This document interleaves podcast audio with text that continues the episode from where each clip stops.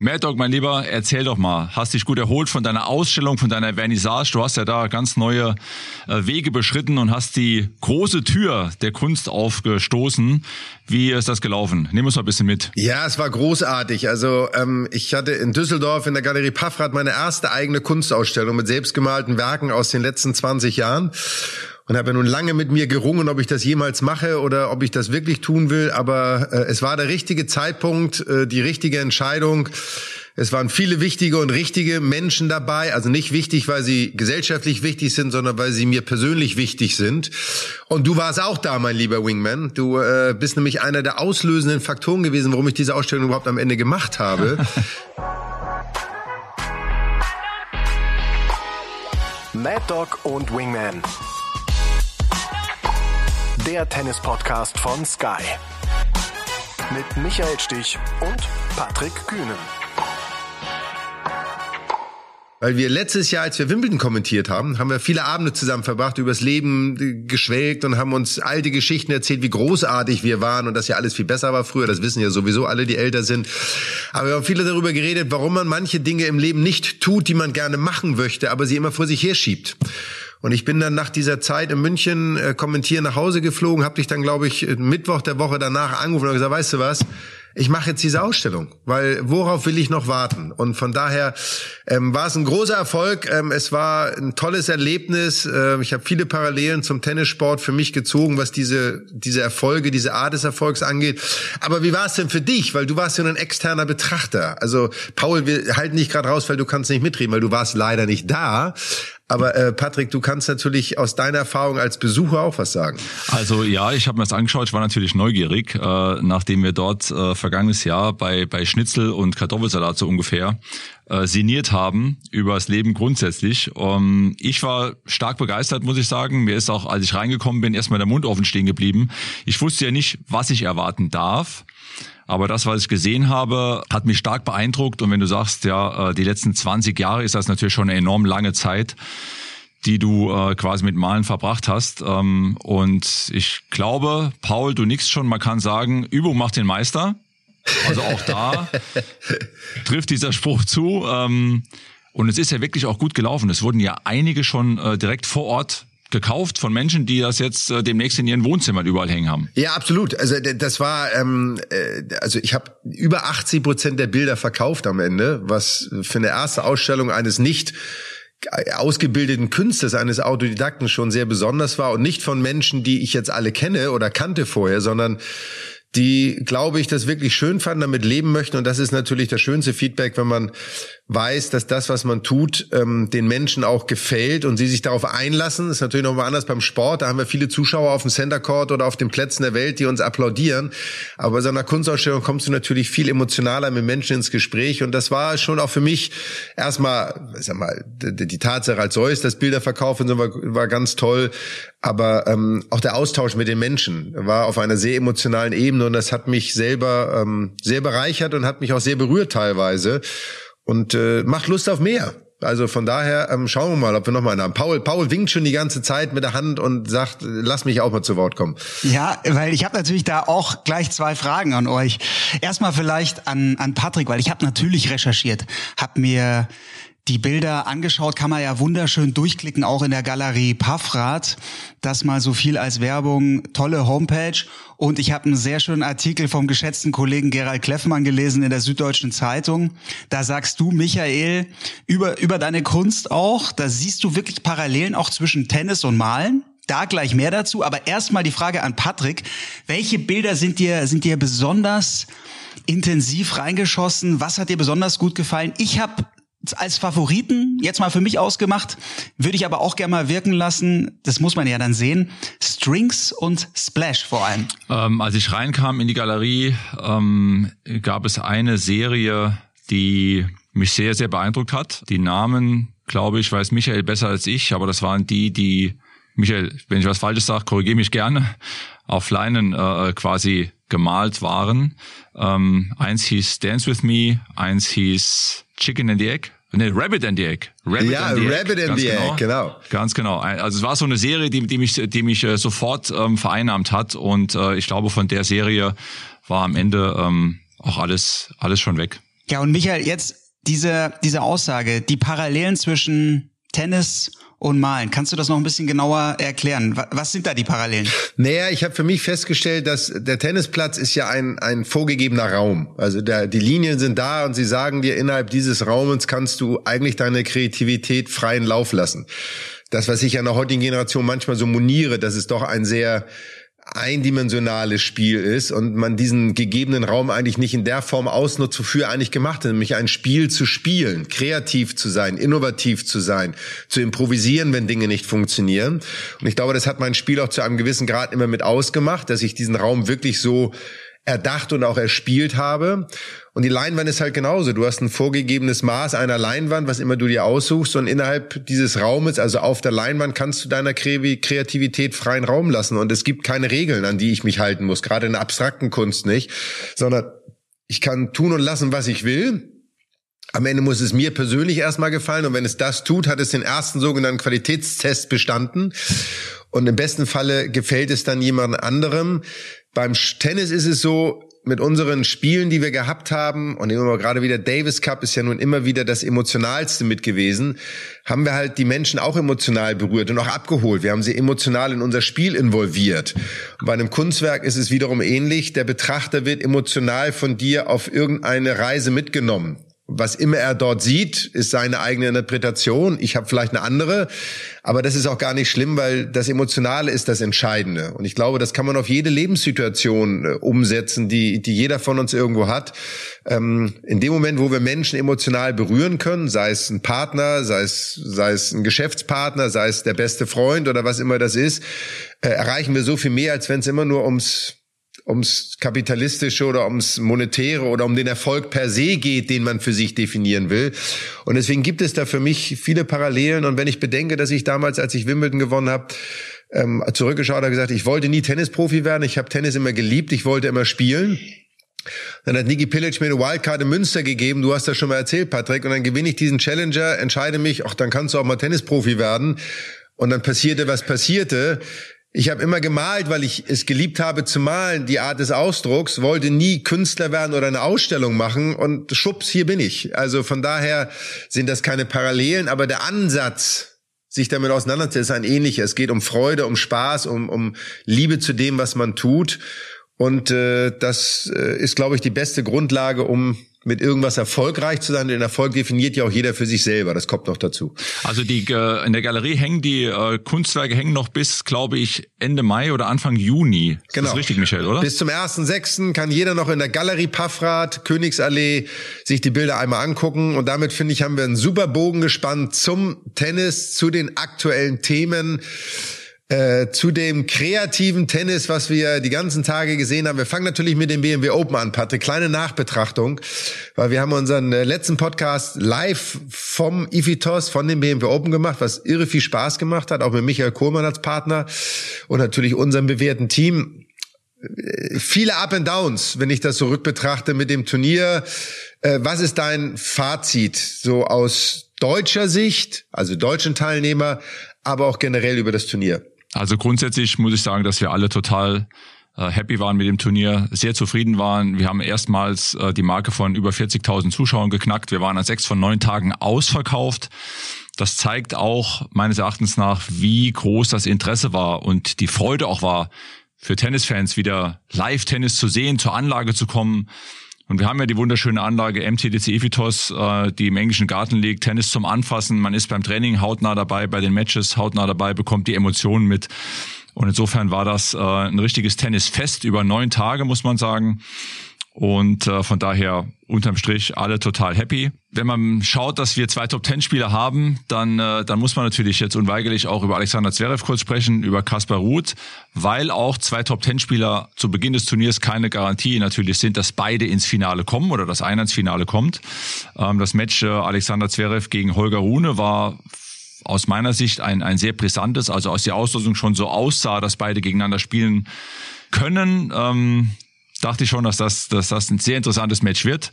Ähm, Alexander Zverev an dem Tag weit, weit, weit von seiner Bestform entfernt. ähm, war auch viel zu passiv, äh, wie ich finde, war nie in der Lage, sein Spiel quasi auf den Platz zu bringen. Holger Rune, den ich tatsächlich morgens beim Einschlagen ein bisschen beobachtet habe, ähm, hat das taktisch, finde ich, ganz fantastisch gespielt, clever gespielt und hat eben diese Schwäche von Alexander Zverev an dem Tag äh, für sich nutzen können und hat dann auch an dem Tag verdient gewonnen. Beim Einschlagen übrigens, Vor- und Rückhand, Stopp. Vor- und Rückhand, Stopp. Hat also beim Einschlagen schon diese Taktik total verinnerlicht, wie er eben rausgehen möchte und spielen will. Und ähm, auch Kaspar Rüth hat ähm, alles gegeben, aber manchmal ist dann eben so, dass die Tagesform eben nicht so ist, wie man sich selbst wünscht. Aber letztendlich die Story von Holger Rune, eine ganz, ganz tolle Story, der mit Wildcard ins Turnier gestartet ist und ähm, seinen ersten Titel gewonnen hat. Äh, und das bei uns in München beim BMW Open bei American Express. Also eine sehr schöne Reise für den jungen Dänen. Wenn du jetzt Alexander Zverev ansprichst, wie erklärst du dir, jetzt läuft ja gerade, ist, ist ja auch Madrid vorbei, da kommen wir gleich noch drauf zu sprechen, aber man, man weiß ja, alle Tennis, Tennisfans wissen, er war im Finale. Ähm, wie kann es sein, wir wissen es beide als ehemalige Spieler, man hat mal bessere Wochen und mal schlechtere Wochen, aber wie kann so eine unterschiedliche Leistung in dieser Form passieren, dass er bei euch, wo er sich immer wohlgefühlt hat, ähm, nicht ansatzweise seine Leistung erbringt und sieben Tage später das Turnier startet und wieder ansatzweise sein bestes Tennis spielt. Also ich habe dafür ehrlicherweise irgendwie nicht so eine richtige Erklärung. Na, ist auch für mich äh, nicht einfach zu erklären. Das ist eine Parallele zu vergangenem Jahr. Vergangenes Jahr hat er der, im Viertelfinale gegen Ilya Iwaschka verloren. Iwaschka hat sich damals qualifiziert, hatte schon einige Matches ja auch dann. Und äh, danach ist Alexander Zverev nach Madrid gefahren, hat Madrid gewonnen und jetzt in München war es äh, dieses Jahr auch wieder so. Er war früh da, hat sich vorbereitet, ist mit seinem ganzen Team angereist, hat ähm, viele lange Trainingseinheiten auch gemacht und verliert in seinem ersten Match quasi, glatt in zwei Sätzen, fährt nach Madrid, spielt dort Finale. Also in ein, zwei Sätzen zu erklären, fällt mir schwer. Beim 250er Turnier ist er als Einsgesetzter natürlich immer irgendwo der große Favorit. Und ich sag mal, beim Tausender in Madrid gehört er auch zum Favoritenkreis, aber ist vielleicht nicht so der Spieler, der absolut im Fokus steht. Ähm, vielleicht macht ihn das auch oder macht er sich da etwas Druck. Das ist äh, Spekulation von mir von außen. Ähm, aber er hat äh, auf mich dieses Jahr einen Eindruck gemacht, dass er nicht frei war in seinem Spiel, dass er selbst also auch zu passiv war, zu weit hinter der Linie stand und eigentlich nie das Spiel selbst gespielt hat, sondern viel mehr reagiert hat, als er agiert, agiert hat. Und äh, das ist für mich immer auch ein Ausdruck dessen, dass ein Spieler sich aktuell nicht wohlfühlt und aktuell nach seiner Bestform sucht. Paul, an dich mal die Frage, als derjenige, der es ja auch kommentiert hat, du hast das alles gesehen. Er hat irgendwann, so habe ich es gelesen, korrigiert mich, wenn das falsch ist, gesagt, er war extremst nervös, vor deutschem Publikum zu spielen. Mhm. Äh, mir ist die Frage, glaube ich, ich war ja auch einen Tag vor Ort gestellt worden, ähm, oder im Nachgang, ich bin mir nicht mehr sicher. Ich habe da, glaube ich, so ein bisschen drüber gelächelt, weil ich mir das nicht vorstellen kann. Wie, wie würdest du das von außen betrachtet sehen, ihn ja auch in der Woche wahrscheinlich mitbekommen haben, über auch deine Kollegen. Ich tue mich mit dieser Aussage was heißt schwer, aber ich kann das nicht so richtig nachvollziehen. Ja, ich glaube, wir müssen es bei Zverev dann ganz individuell betrachten. Also Zverev hat einfach wirklich, glaube ich, eine sehr, sehr komplizierte, schwierige Zeit auch hinter sich mit vielen Nebengeräuschen. Jetzt war die Pandemie. Es war jetzt auch Tennis in Deutschland vor deutschen Tennisfans nicht möglich. Letztes Jahr in München ja auch nicht. Und deshalb ja, hat er da eine, eine Unruhe, eine, eine große Aufregung verspürt. Das war auf jeden Fall sichtbar. Der hat, der kam ja auch ganz schlecht aus den Startblöcken raus, war gleich Break hinten. Und du hast gemerkt, also man spürt es ja dann relativ schnell bei Zverev, wenn er nicht den Ball im Schläger hat, wenn er sich nicht sicher fühlt, dann verkriecht er sich wieder ein, zwei Meter hinter der Grundlinie. Dann kann er diese offensive Courtposition gar nicht halten, weil er sich, ja, weil er, weil er in seine Wohlfühloase da hinten, so wie früher, sich dann da einigelt. Und das hat Holger Rune dann auch perfekt erkannt und hat immer wieder diese Stops gespielt. Die, die Taktik funktioniert dann auch natürlich gegen Zverev perfekt. Aber wie gut er spielen kann, wie aggressiv er spielen kann, hat er dann schon eine Woche später gezeigt, mit einem sehr, sehr guten Aufschlag natürlich, aber auch mit sehr, sehr guten Grundschlägen. Die Vorhand, die hat in München überhaupt nicht funktioniert. In Madrid war sie wieder voll da. Und er ist durch den Ball durchgegangen und, und hat auch das Netz sehr gut attackiert über weite Strecken bis bis auf das Finale. Also für mich für mich eigentlich ein Zeichen, dass er dass er rein von vom Kopf her nicht frei war in München. Und äh, weil vom Tennis her ist jetzt ja von heute auf, also von der einen Woche auf die nächste Woche ist ja der gleiche Tennisspieler. Ne? Das ist ja ist auch klar. Deshalb äh, muss man da schon die Ursache ähm, vielleicht im mentalen Bereich suchen und, und vielleicht will er es einfach auch zu gut machen und setzt sich selbst so stark unter Druck, dass ihn das letztendlich hemmt. Also ähm, sicherlich war er da weit von seiner Form entfernt, aber um das nochmal rund zu machen, wir waren letztendlich dann doch mit unserem Turnier sehr zufrieden ähm, weil wir eben auch mit Holger Rune da eine schöne Story hatten und insgesamt äh, denke ich den Zuschauern ab Tag eins, ab der Samstag Quali bis zum letzten Tag tolles Tennis äh, zeigen konnten und das ist letztendlich das, was für uns zählt und das Turnier für uns zu etwas äh, so Besonderem gemacht haben in diesem Jahr. Und ich glaube auch da zwei Sachen erwähnen. Ich glaube, es ist auch ganz wichtig, und das sehen die Tennisfans, glaube ich, auch so, es geht nicht immer um die Nummer eins und Nummer zwei der Setzliste, dass sie ins Finale kommen, weil die Qualität der Spieler, die dahinter sind, die ist äh, selten bedeutend schlechter. Die können großartiges Tennis spielen. Und es gab natürlich noch ein tolles Highlight, weil am Montag als ich in München war bei euch, durften wir den Ifitos Award, der nun seit mehreren Jahren vergeben wird, an äh, Kevin Krawitz und Andreas Mies, an die Mies vergeben. Und was machen die beiden? Zack, gewinnen sie das Doppel bei euch. Ja, das war schon stark. Also die beiden haben eben mega Spaß gemacht die ganze Woche. Und äh, da kamen natürlich etliche Ticketanfragen noch zum Ende der Woche, aber das kennt man ja schon aus der Vergangenheit von, von anderen Spielern auch mal. Aber es war fantastisch, die beiden zu sehen. Die haben also eine Spielfreude an den Tag gelegt. Das war wirklich äh, riesig. Und was ich auch sagen möchte an der Stelle ist, wir haben auch äh, zum ersten Mal eine Paratrophy gespielt. Das heißt, wir haben Rollstuhl-Tennis inkludiert in unser Turnier. Wir haben ein Turnier gespielt Donnerstag, Freitag, hatten acht Teilnehmer äh, fünf Spieler aus dem Top Ten der Weltrangliste und äh, insofern auch wirklich unseren Fans Rollstuhltennis erstmals präsentiert. Das waren zwei ganz fantastische Tage und äh, ich muss sagen, ich äh, freue mich sehr, dass wir das umgesetzt haben und das wollen wir auch in Zukunft ähm, ausbauen. Und einen Mann müssen wir noch erwähnen, Oscar Otte, weil das war ja schon eine tolle Geschichte, Spitzname Ossi Otter und im unserem Vodcast hat's ja Michael Kohlmann, der Head of Men's Tennis, Jetzt kommt dein Lieblingswort wieder, Michael. Er hat's gecallt. Also er hat diese Bold Prediction rausgehauen. Er hat vorhergesagt, er schlägt Riley Opelka. Genauso kam's. Und dann ist er ja bis ins Halbfinale gekommen. Leider dann dort auch Magenprobleme gehabt. War da gegen Holger Rune Break vorne und dann ging nicht mehr viel bei, bei Oscar Otte.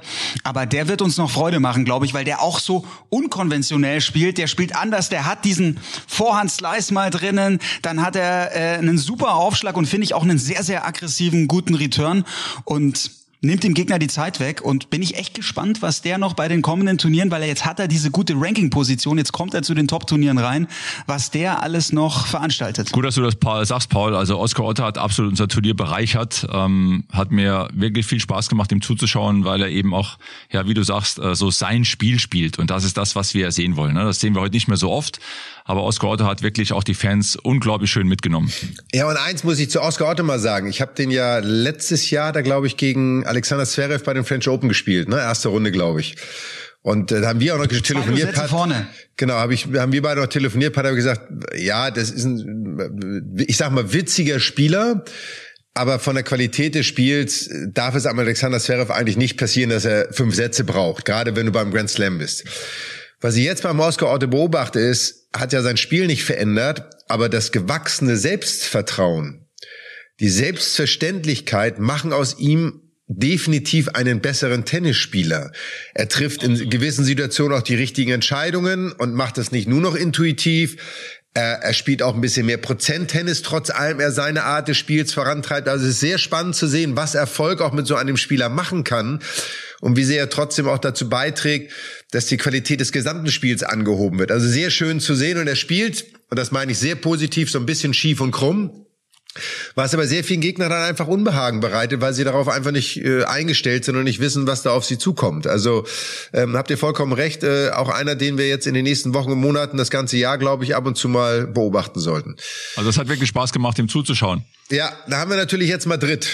Das letzte, das äh, jetzt das Masters, was gerade zu Ende gegangen ist. Und äh, was ist euch hängen geblieben? Jetzt kann ich noch mal die Brücke machen äh, hier, mein Lieber. Jetzt mache ich noch mal die Brücke, weil du am Anfang gesagt hast über deine Kunst, dass du dich am Platz ausleben kannst, dass du kreativ sein kannst am Tennisplatz, wie auch beim Malen. Jetzt sind wir wieder am Tennisplatz und ich habe mir wirklich die Matches angeschaut von ähm, Alcaraz gegen Djokovic, das ganze Match und auch das Finale. Und muss sagen, also ich war wirklich stark begeistert, weil der Junge einfach aus meiner Sicht intuitiv schon auch zum richtigen Zeitpunkt den richtigen Ball spielt, den Stopp auch zum richtigen Zeitpunkt spielt und vor allem dann auch in engen Spielständen überhaupt gar nicht äh, zurückhält, sondern genauso sein Spiel weiterspielt, draufgeht, wenn er das Gefühl hat, jetzt kann ich draufgehen und den Stopp spielt, sei es Breakball gegen ihn, sei es Spielball für ihn, völlig egal, so überzeugt von sich ist und einfach ähm, mich total begeistert hat. Ich weiß nicht, wie es euch ging, aber mich hat er total begeistert und äh,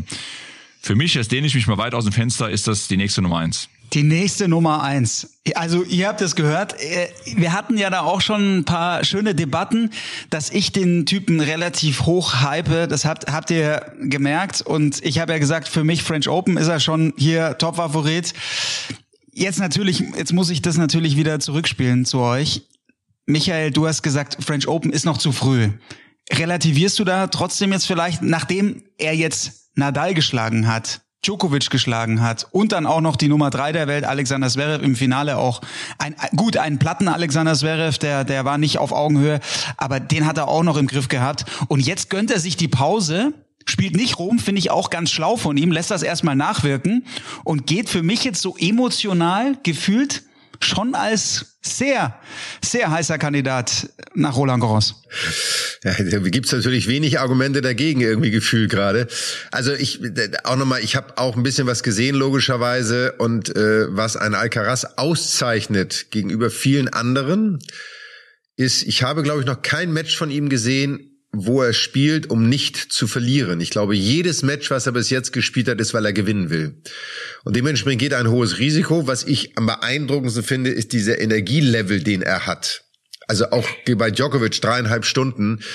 Ähm, du hast das Gefühl, das ist wie dieser Duracell-Hase als wenn er so eine Batterie im Hintern hat irgendwie und die, der, die, die Energie bleibt immer gleich so. Und es geht immer ums Gewinnen. Es gibt für ihn, glaube ich, gedanklich nicht die Möglichkeit, der Niederlage. Und das, das hebt ihn besonders ab, diese mentale Stärke, das steht völlig außer Frage. Ähm, ich finde auch Madrid, das, was Alexander Zverev gesagt hat, diese Kritik, die er ja geäußert hat an der Spielansetzung, dass er so spät und sowas. Ja, da ist er nicht der Erste, der das erlebt hat, das haben wir auch alle erlebt, da wird er auch nicht der Letzte sein. Aber wenn man denkt, wie lange ein Alcaraz gegen Nadal gespielt hat, wie lange er dann gegen Djokovic im Halbfinale gespielt hat, mit dreieinhalb Stunden, ähm, dann kann man das sicherlich auch nicht außer Acht lassen mit 19 Jahren jetzt. Also der ist immer noch in der Entwicklungsphase. Und äh, wenn ich mit meinem Match um äh, was, um halb zwei oder um, um eins fertig war, ganz ehrlich, dann bin ich schon vor fünf ins Bett gekommen, weil ich irgendwo noch einfach müde war. Also was immer man dann macht aber er ist schon äh, extrem. Ich bin mir, was die French Open angeht, trotzdem immer noch nicht ganz sicher, weil ähm, ein Nadal im Best of Five ist ein völlig anderes Thema. Ein Djokovic in einem Best of Five ist ein ganz anderes Thema. Und da gibt's noch einige andere, die älter, die erfahrener sind. Und wenn er, wir hatten das auch schon im letzten Podcast, wenn du so ein Spiel über drei Sätze, dreieinhalb Stunden spielst, ich meine, wo soll das noch hinführen? Dann ist irgendwann jedes erst, zweit, drittrunden-Match dauert irgendwann fünf Stunden und das über sieben Matches. Das ist schon eine ganz andere Liga. Aber natürlich, er ist jetzt Nummer sechs in der Welt. Äh, wenn er so weiterspielt, kann er zum Ende des Jahres wahrscheinlich schon Nummer eins sein, weil er hat ja gar keine Punkte zu verlieren, bis auf die US Open dann quasi. Ähm, aber er kann ja nur gewinnen und er ist jetzt schon Nummer sechs in der Welt. Äh, wird sehr spannend sein, ihn auf Rasen zu sehen, wie er auf Rasen spielt. Ich glaube, dass dann Juan Carlos Ferrero ihn da schon auch gut einstellen wird, auch sein Spiel etwas anpassen wird. Und das macht auch den Erfolg von Alcaraz aus, dass er mit äh, Juan Carlos Ferrero, glaube ich, das perfekte Match hat. Ich glaube, die beiden passen wie der Topf, äh, Deckel auf Topf oder was auch immer. Die Symbiose stimmt, das Verständnis stimmt, das Vertrauen ist da. All die Komponenten, die du haben musst, die scheinen bei den beiden im Moment einfach da zu sein. Und deswegen gehört er zu dem Favoritenkreis dazu, aber ich sehe ihn immer noch nicht als Grand Slam-Sieger. Also ich muss noch eins draufsetzen, weil du jetzt Juan Carlos Ferrero gesagt hast. Ähm, in der Box saß auch Tony Casales, das war der Coach von Juan Carlos Ferrero.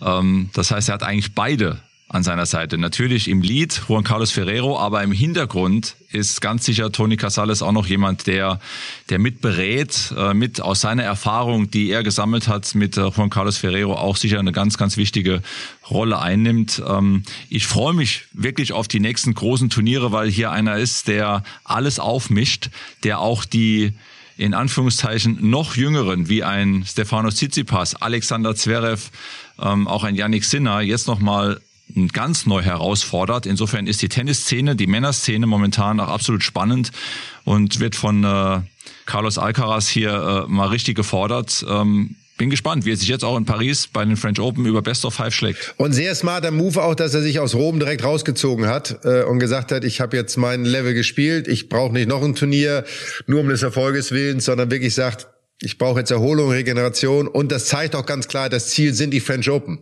Ohne Wenn und Aber, ohne Einschränkung. Ich glaube, der fährt dorthin und sagt, ich will das Ding gewinnen. Ja, und das ist mir auch aufgefallen. Nach dem Interview, nach dem Sieg gegen Nadal hat er sich schon hingestellt. Na klar will ich Djokovic schlagen. Na klar traue ich es mir zu. Und immer gleich der Blick nach vorne. Das wirkt bei ihm jetzt nicht größenwahnsinnig, weil er einfach schon so gut ist, aber er weiß, was er kann, wirkt trotzdem bescheiden, aber gierig, aber auf eine sehr, sehr gesunde Art. Ja, das brauchst du aber auch. Du, du brauchst ja genau, genau das Mindset brauchst du ja. Du, du musst ja eigentlich da stehen und sagen, okay, alles klar, ich gehe raus und will gegen Djokovic gewinnen. Ich gehe raus, will gegen Nadal gewinnen. Ich will nicht hier einfach nur gut mitspielen, sondern äh, das auch auszusprechen. Ja, man, man hört sowas ja selten, aber auch das unterstreicht ja, dass er rausgeht, was, was Michael eben gesagt hat, rausgeht und spielt, um zu gewinnen. Und das sieht man bei jedem einzelnen Ball bei ihm.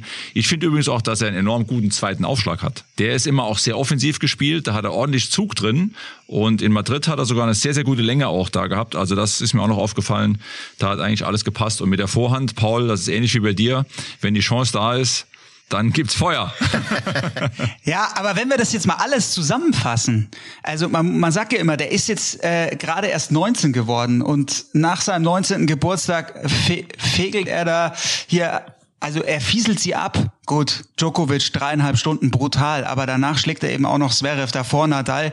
Das hat, glaube ich, das letzte Mal hat Nalbandian äh, die danach geschlagen, die die Top-Jungs. Jedenfalls, was ich sagen will, Carlos Alcaraz viele sagen, man muss doch die Kirche jetzt mal im Dorf lassen, ruhig bleiben, aber es ist doch unmöglich, die Kirche im Dorf zu lassen. Also ich, ich würde sagen, Leute, es ist doch offensichtlich, er ist jetzt schon, und Zverev hat's gesagt im Auto danach, er ist jetzt im Moment der beste Spieler der Welt.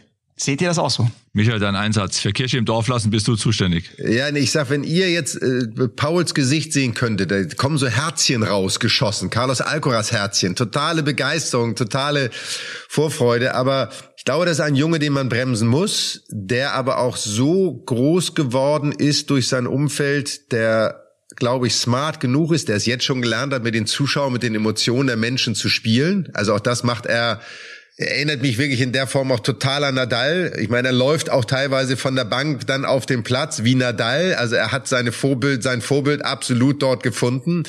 Und was er noch ist, er ist natürlich ein großes Vorbild, das hoffe ich zumindest für viele junge Spieler, die in seinem Alter sind oder ein bisschen jünger sind, und sagen, wenn der das kann, dann können wir das auch.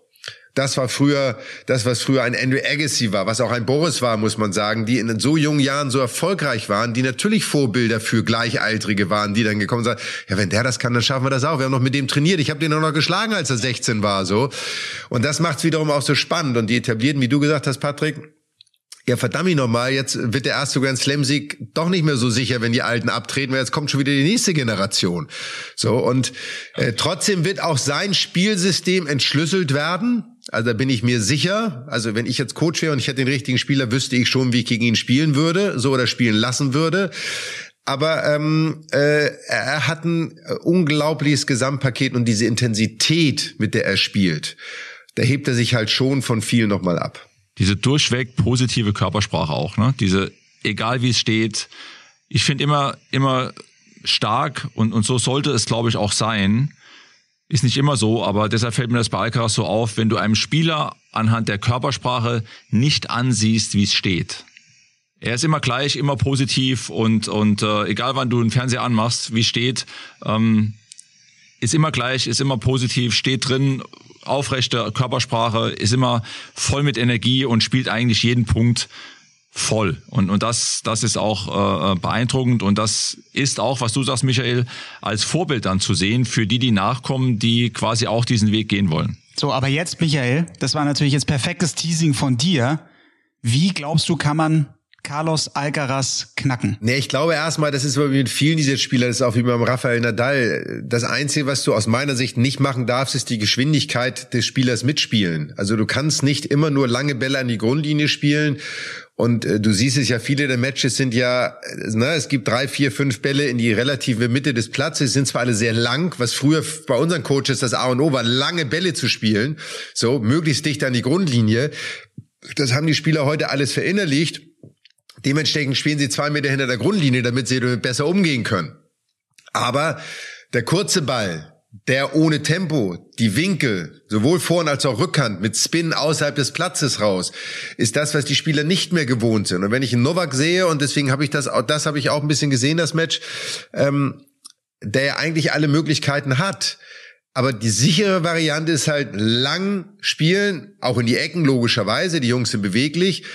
Aber diese Distanz zur Grundlinie, das variable Spiel ist etwas, was du gegen einen äh, Carlos, äh, gegen einen Alcaraz, glaube ich, einfach spielen musst. Auch natürlich der Slice, unser viel geliebter, zitierter Slice, gerade auch der Rückhand-Slice Longline in die Vorhand von Alcaraz, damit er nicht den Inside-Out spielen kann, sondern immer auf seiner Vorhand bleiben müsste.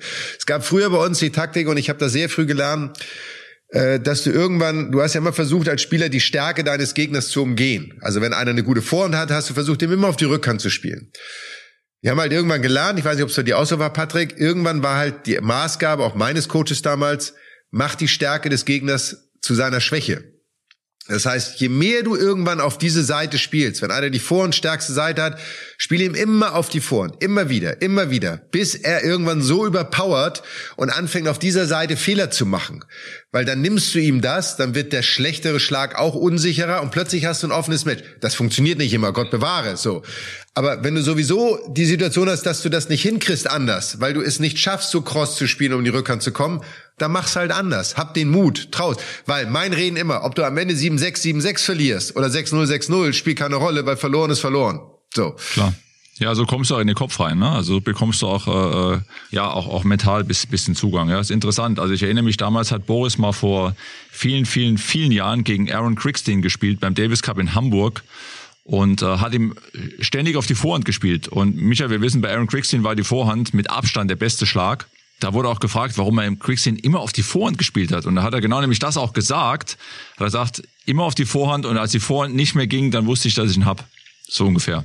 Ja. Spannend. Also spannend nochmal zu schauen, wie die Entwicklung von Alcaraz weitergeht. Und jetzt sind natürlich alle heiß in Paris, wissen alle, wie er spielt. Und jetzt geht's über Best of Five. Das ist nochmal die große, die große Herausforderung für alle. Also ich äh, muss ehrlich sagen, ich freue mich. Und dann auf Wimbledon sowieso. Paul, da sind wir live dabei, Michael. Ähm, hoffentlich du auch. Und dann können wir mal Alcaraz auf Rasen dann zuschauen. So sieht's aus. Aber vorher ist noch das Masters in Rom. Und da wollte ich euch jetzt erstmal fragen, was sind so eure Erinnerungen an die ewige Stadt? Äh, unfassbares Turnier, wie ich finde. Die, die italienischen Tennisfans, die sind doch so frenetisch und ich finde auch sehr, sehr fachkundig. Und da kommt eine Begeisterung und für mich immer noch der schönste Chord eigentlich auf der Tour, der Pietrangeli. Wie ist es für euch? Also meine beste Erinnerung in Rom war tatsächlich das äh, äh Spielerbuffet das, das war Wahnsinn. Äh, äh, das okay. italienische Essen dort, das ist mir wirklich bis heute in Erinnerung geblieben. Da äh, haben wir viel Zeit verbracht. Also ich habe in Rom ähm, mal äh, im Doppel sehr gut gespielt, im Einzel leider nie so, wie ich mir gewünscht habe, aber die Atmosphäre in Rom beim Turnier auf diesem großen Platz ist, ist überragend. Also ich sag mal, die, die Tradition, die hier ja auch gelebt wird beim Turnier. Und ich bin auch ein großer Fan von, von Turnieren mit großer Tradition, wie wir es in München ja auch haben, ähm, ist schon was Besonderes. Und dann die Tifosi, die, die italienischen Zuschauer, die ja Tennis begeistert sind, die gehen ja dann auch mal richtig aus dem Sattel, wenn es eng wird. Also das macht schon richtig, richtig Laune. Also ich kann nur sagen, ich war letztes Jahr in Rom, äh, letztes oder vorletztes Jahr mit, mit einer Partnerfirma von mir und bin auf die Anlage gekommen und habe nichts wiedererkannt weil die Anlage mit dem, wie sie bei uns aussah, nichts mehr zu tun hat. So, diesen neuen Center Court, den es jetzt gibt, den gab es bei uns ja gar nicht, sondern wir haben ja in dem alten Stadion noch gespielt, wo diese riesen Figuren an, am, rundherum stehen. Das war ja das damalige Stadion, ähm, was schon immer sehr besonders war. Und damals war die Anlage ehrlicherweise so ein bisschen oll, also auch der Players-Bereich und Umkleidekabine und sowas. Und die Nebenplätze sind alle sehr eng gewesen. Und, und wenn du da gegen Italiener auf dem Nebenplatz gespielt hast, das war kein Vergnügen, muss man ehrlicherweise sagen. Da waren die Italiener nicht so ähm, äh, fair gegenüber den ausländischen äh, Spielern.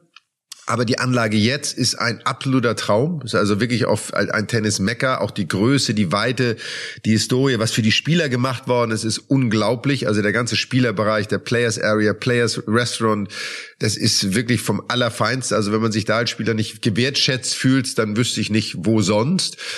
Ähm, und natürlich ist die Atmosphäre auf dem Center Court. Das ist ein großer, aber trotzdem sehr enger Platz. Also die, die Stimmung kommt sehr schnell rüber.